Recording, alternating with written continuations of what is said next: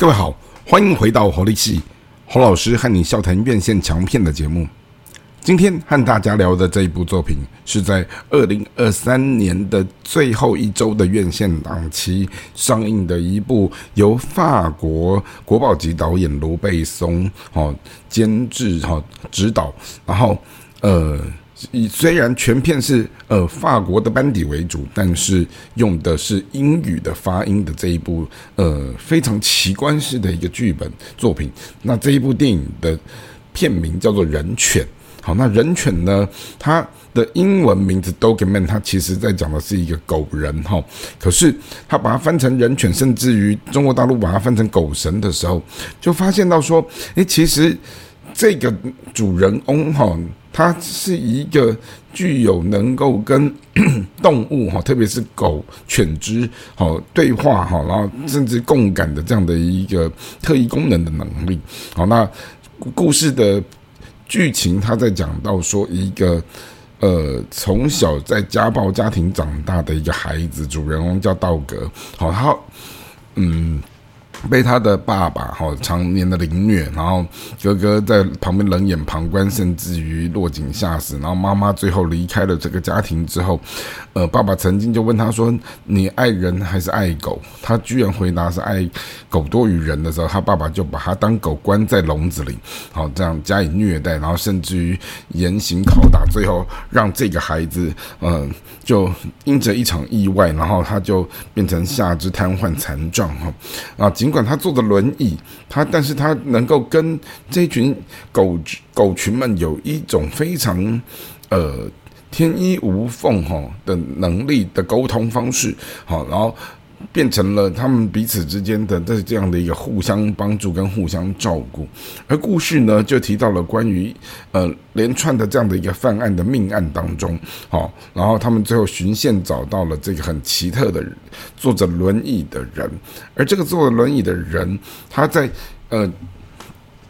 进入到。侦讯的过程当中，他也就是不慌不忙的任由，呃，就是问什么就答什么。可是到最后，他就仍旧能够成功的脱身，然后透过啊，像是那种啊调度犬只的这样的一个超能力哈，让每一只狗狗为他效命。好，那整个故事你就会觉得说，带有某种程度的动作剧情、科幻，甚至于会发自。令人深省的去思考到关于人人心人性的那一种更深刻的幽微的地方的时候，一个受害的人，当他特别又是有能力的人的时候，他怎么样在一个扭曲的人格当中，哦，存活下去的一种本领。好，那。这个故事的原型，它有一点点像是一个变奏版的小丑。那当然，请来的是坎城影帝哈，就是卡莱伯兰里琼斯这位年轻的演员，他来去诠释这个这么复杂、这么扭曲的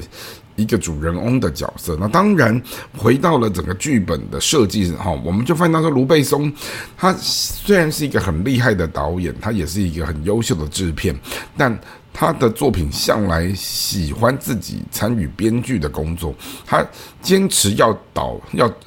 做他自己写的剧本，是因为他想透过创作的过程当中，去回应这个世界，甚至于去提出一些相关的疑问。那当然，我们回顾卢贝松的这些作品，历来都是呃神来之笔的这些好的东西，而且他又是一个非常有市场、很很很懂得商业的。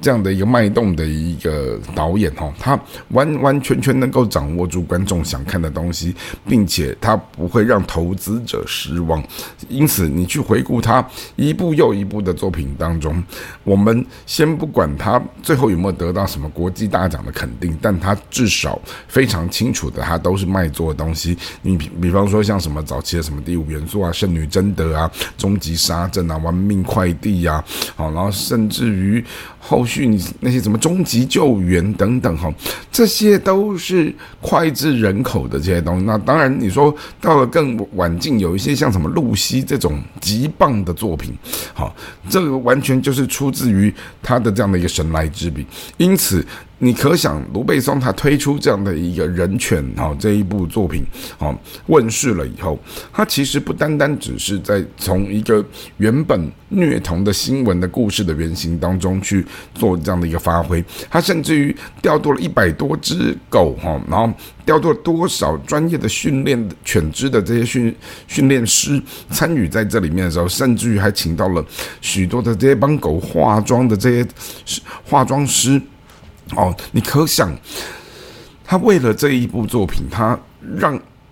整个整个场面哈，就是以狗为主的时候，这是多么不容易的事情。因为熟悉整个戏剧制作的人都晓得，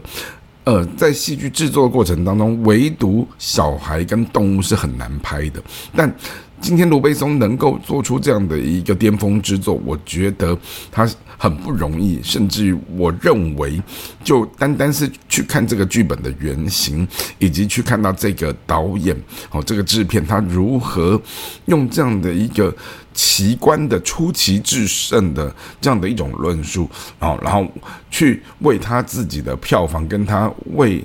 他的整个从影的生涯哦维持住他冠。